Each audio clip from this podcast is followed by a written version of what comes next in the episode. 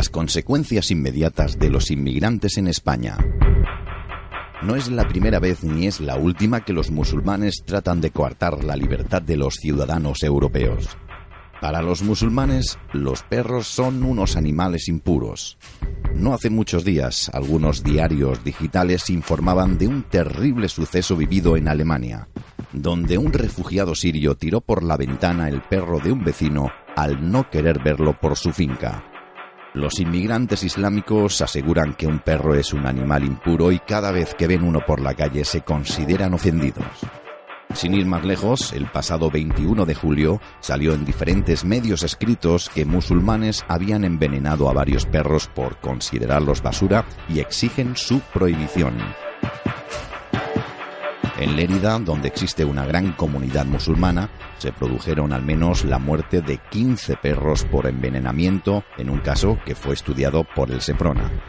También se registraron amenazas de musulmanes hacia los propietarios de perros, metiéndoles miedo incluso impidiéndoles sacar a pasear a sus mascotas.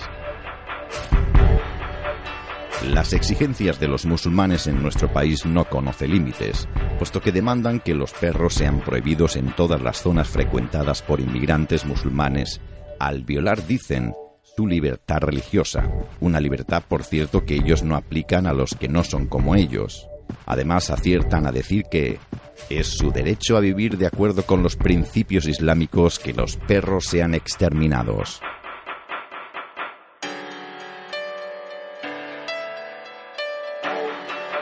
Pero ¿por qué los musulmanes detestan a los perros?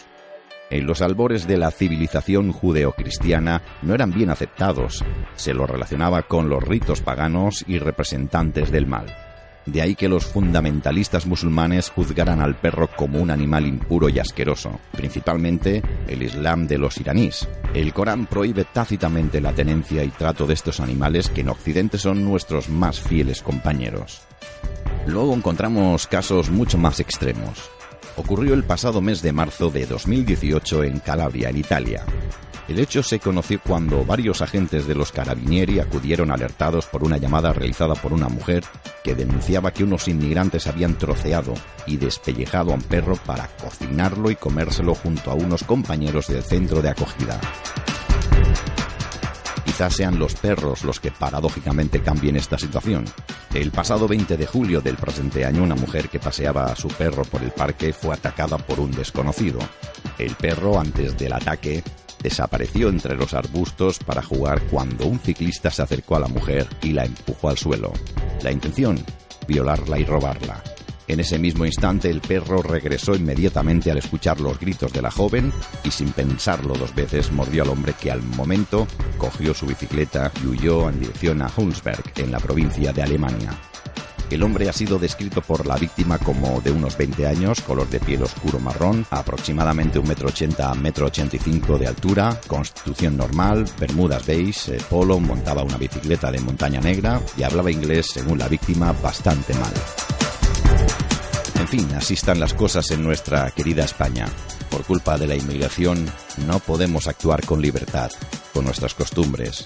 Todas ellas se ponen en duda por culpa de la inmigración. ¿Qué pensáis de esta situación? Nos gustaría leer vuestras opiniones en la caja de comentarios. Hasta entonces, un abrazo muy fuerte a todos.